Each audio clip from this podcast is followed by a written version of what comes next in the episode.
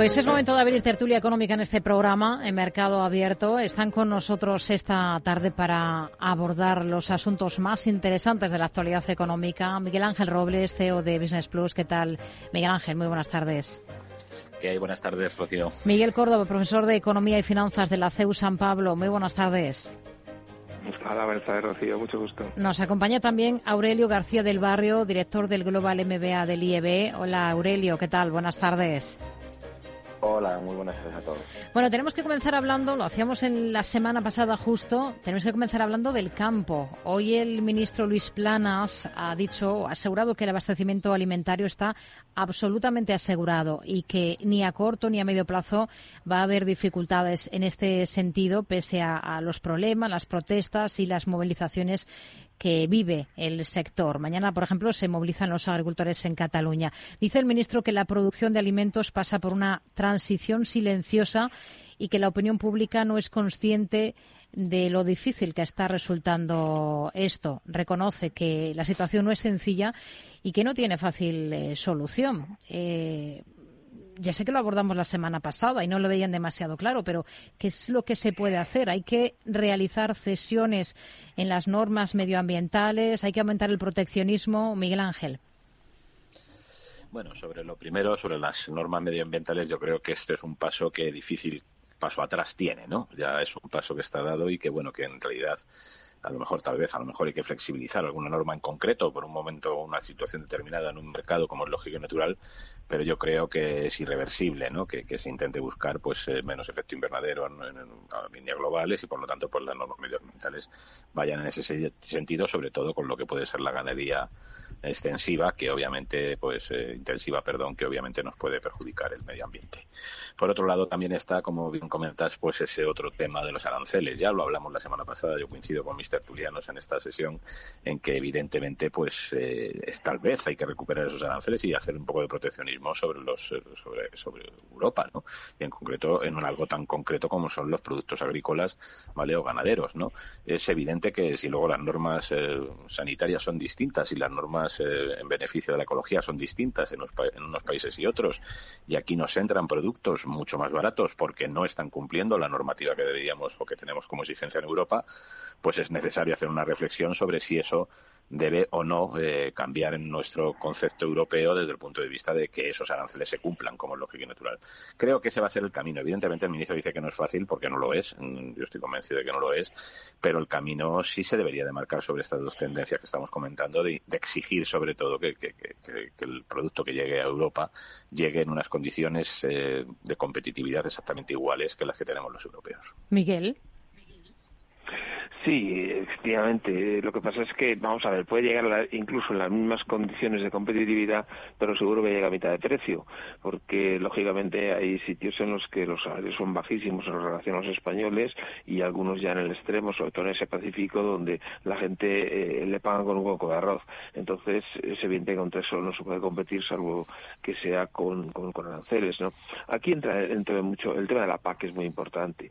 Eh, Europa se gasta presupuesto anual 57.000 millones en la PAC eh, para, el, para el tema agrícola. Yo sé que es muchísimo dinero, pero no sé si necesitamos más o no. Pero creo que la autosuficiencia en temas eh, alimentarios, en temas sanitarios, etcétera, debe ser una, una premisa de la Unión Europea. Eh, yo creo que esos aranceles eh, que se deberían de cobrar deberían de compensar los elevados costes que va a tener esto. Yo creo que es un tema bastante más amplio y, por supuesto, como dice el ministro, muy difícil de, resolver porque hace falta que los 27 se pongan de acuerdo y, tengan una política común eh, para estos temas. Eh, de luego, para mí sería un tema estrella para la Comisión Europea en los próximos años. Hmm. Ha citado el tema de la PAC. Eh, es un importante parte, trozo, ¿no?, de ese pastel del presupuesto comunitario, lo que se lleva a la política agraria común. no sé si todo este tema, estas cantidades en subvenciones, han hecho al campo europeo más competitivo, o quizás lo contrario. Miguel. Pues no, no. Ah, eh, vamos a ver, eh, yo, yo lo que creo es que el, el, tema este eh, de, de las subvenciones, pues pueden hacerlo o no según cómo se destinen. El problema es que, claro, ya entraríamos en un detalle que solo usaron en la Comisión Europea, es decir, los 57.000 millones, cómo se distribuyen, hacia dónde van, etcétera. España, por ejemplo, tiene un gran problema de sequía en este año, ¿no? Entonces, claro, el problema está en que nosotros somos capaces de producir con, costo, con los costes laborales menores que el resto de Europa. Eh, y claro, eh, otros países como los franceses pues se quejan por ello, claro, porque dicen, no, es que mire usted que aquí los salarios son otros y entonces los españoles, que sí tenemos un buen producto, compiten con nosotros y hacen un efecto claudinado y nos echan del, del, del mercado. Eh, yo creo que eh, por supuesto, eh, habría que subir los salarios en España, pero sí que creo que, que se debería intentar armonizar un poquito todo esto en mm. dentro de Europa. Por eso decía antes que, que, el, tema es, el tema es complicado. Es decir, eh, hasta qué punto si le das una subvención de 100 euros a un, a un agricultor francés tiene el mismo efecto que si se das a un, a un español. Probablemente el efecto en el español sería muy superior a de esos 100 euros al que le das al francés. Hmm. Aurelio. Bueno, pues aquí básicamente eh, el campo tiene varios problemas, son problemas además muy profundos, ¿no? O sea, empezando por la falta de, agua, el envejecimiento de la población, falta de rentabilidad porque tienen precios bajos con, con costes de producción eh, altos, eh, la falta de innovación y tecnología, no hay una política agraria efectiva y la competencia de otros países, que más que de países europeos también, pero bueno, sobre todo países que tienen eh, eh, unos costes de producción eh, mucho más, más bajos que nosotros y donde además los estándares de calidad, como se comentaba anteriormente, pues a lo mejor no, no son los mismos y por lo tanto eso sí produce una, una competencia desleal. Solución, desde luego estoy de acuerdo con que no es, no es sencilla eh, quizá ante en, este último caso el, origen de, estos productos donde sus estándares pueden ser eh, los, los no más adecuados o, que no estén en, en, similitud de competencia con, con nosotros, bueno, pues a lo mejor sí habría que plantearse desde luego una un tema un tema de, de, arancelario no y sobre la política agraria común bueno pues claro tenemos que ver que es que hay dos tipos de, ayudas no las indirectas y, y, a los agricultores y las y las indirectas. Y dentro de las primeras tenemos dos tipos la que se conceden por volumen de producción que se llaman las acopladas y luego las desacopladas no que se conceden en función de las hectáreas no por producción ni por, por rendimiento. Es decir que un señor que tiene tierras aunque no las cultive puede recibir este tipo de ayudas y después las ayudas indirectas que se producen eh, pues por temas de desarrollo rural, ¿no? O sea, si eh, por ejemplo a alguien hay que eh, compensarle porque se va a hacer una carretera que pasa por por, por su por su campo, pues obviamente se aprovecha para para compensarle por lo que no ha recibido vía ayudas ayudas directas. Entonces, es sí esto también está provocando bueno pues que, que no sean totalmente efectivas las, las, ayudas en cuanto a la solución de, de, los problemas eh, agrarios. Hmm. Bueno, vamos a hablar de, crecimiento. Hoy la OCDE ha revisado ligeramente al alza la expectativa que tiene para nuestro país, para España, para este año. Habla de un 1,5%. Mantiene la previsión del 2% para 2025 y en los dos casos pues están por encima, bastante por encima de las cifras del conjunto de la zona euro. Em, que se mantenga esta disonancia entre la evolución de España y la del resto de países europeos, que a las, a las claras parece que están más estancados. ¿Hasta qué punto les llama la atención, Miguel Ángel? Bueno, vamos, yo creo que hay que tener, seguir teniendo todavía el efecto pandémico en todo esto, ¿no? Y como la disminución del crecimiento en nuestro país, pues, pues fue mucho mayor que en otros países europeos de la zona euro, ¿no? Hay que tener en cuenta todavía de que, bueno, a, mediados de este año 2023 pasado ha sido cuando se ha recuperado el nivel prepandémico de crecimiento en nuestro país, con, compensándolo con las pérdidas que habíamos tenido de crecimiento en los años anteriores. Bueno, pues yo creo que, que en realidad esto no viene a significar nada más de que los objetivos sobre todo desde el punto de vista de incremento de la partida de turistas en nuestro país y una parte muy importante de lo que es eh, toda esa conceptualización ¿no? de la economía retenida que había en nuestro país con motivo de la pandemia, pues se ha puesto un poco en desarrollo y eso ha hecho que, que, que a estos puntos o estos niveles. ¿no? Y lo cierto también es que el consumo es un fomento que ha habido importante dentro de lo que es en nuestro país y sigue manteniéndolo ha sido pues acorde a este crecimiento. Por otro lado, hay que reconocer que algo de parte de los fondos europeos estará llegando también, ¿no? Para que este crecimiento se provoque y España es uno de los máximos eh, receptores de esos fondos europeos, ¿no? Con mejor o peor eh, resultado, sobre todo en lo que es eh, su, llegada al usuario final, ¿no? A aquel, aquel destinatario final, pero obviamente esto también tiene, tiene que tener algo de incidencia sobre ese estado de crecimiento que tenemos, ¿no? Aunque todavía todos los planes del plan de recuperación pues no, no estén en, al 100%, ¿no?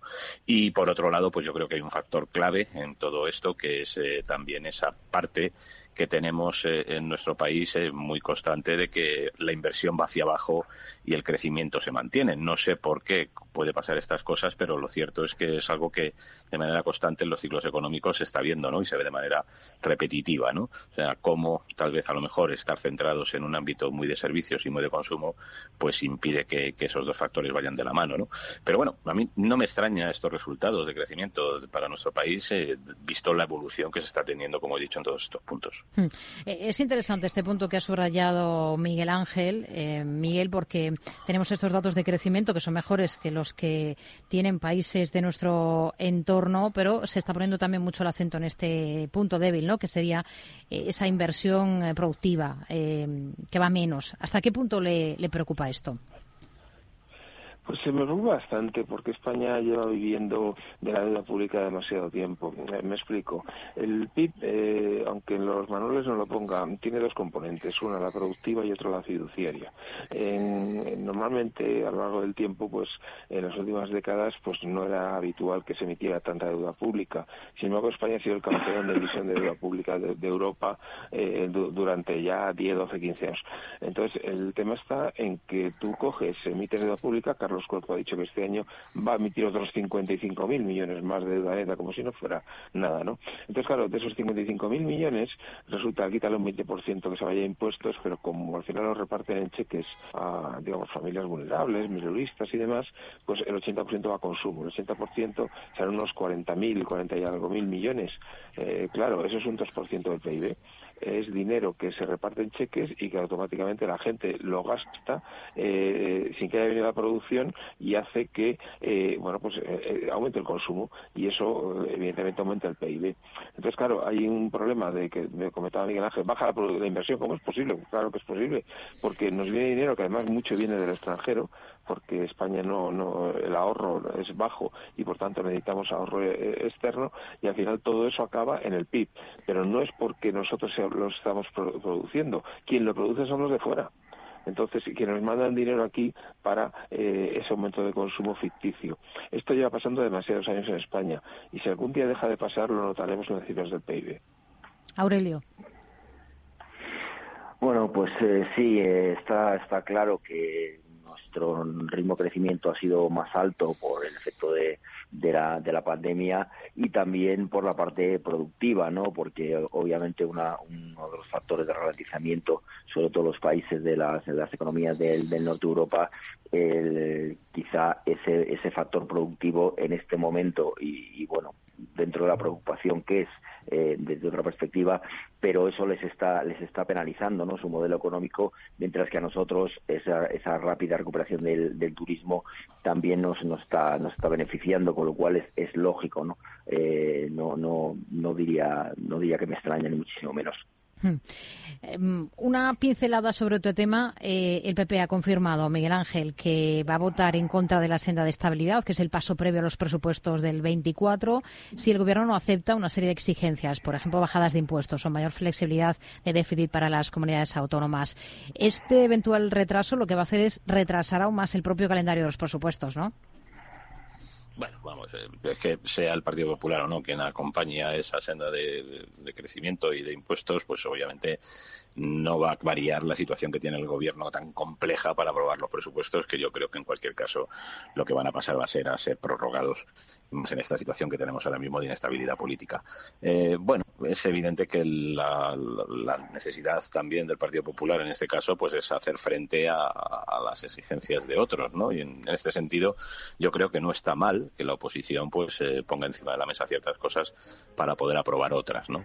Lo que pasa es que me parece que no van a ir por ninguno de esos dos caminos, van a ser terceros los que van a decidir de verdad si presupuestos o no y yo apostaría pues ahora mismo bastante a que no lo va a haber, a que va a haber una, una prolongación de los actuales. Miguel Ángel Robles, eh, Miguel Córdoba, Aurelio García del Barrio, gracias. Hasta la próxima. Muy buenas tardes. Buenas tardes. Buenas tardes.